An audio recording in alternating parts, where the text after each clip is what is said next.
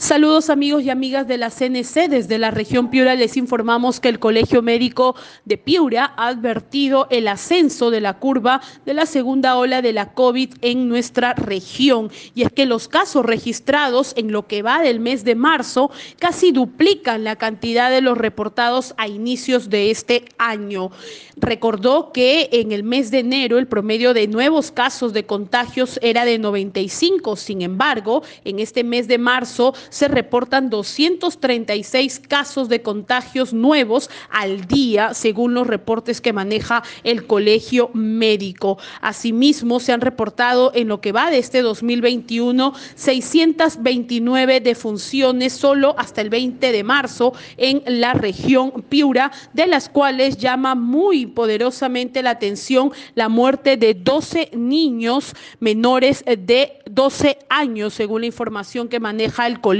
Médico, y esto lo compara con el año pasado, en donde se reportaron 17 niños fallecidos, pero durante los 10 meses y no en los dos primeros meses del año, como ha ocurrido en este 2021. El Colegio Médico está pidiendo al gobernador regional, Servando García, anteponer el criterio técnico antes que lo político, y esto por la designación de funcionarios que no transparentan la información y que no estarían a la altura de la pandemia, según las declaraciones del decano de los médicos de Piura, Arnaldo Lachira. Mientras tanto, se espera también que se transparenten las estadísticas para que el gobierno central tome en Piura las acciones que corresponda y no como actualmente que estamos en riesgo alto, aunque el Colegio Médico considera que la situación es mucho peor en esta región del norte del país, donde los tres hospitales principales ya están colapsados. Desde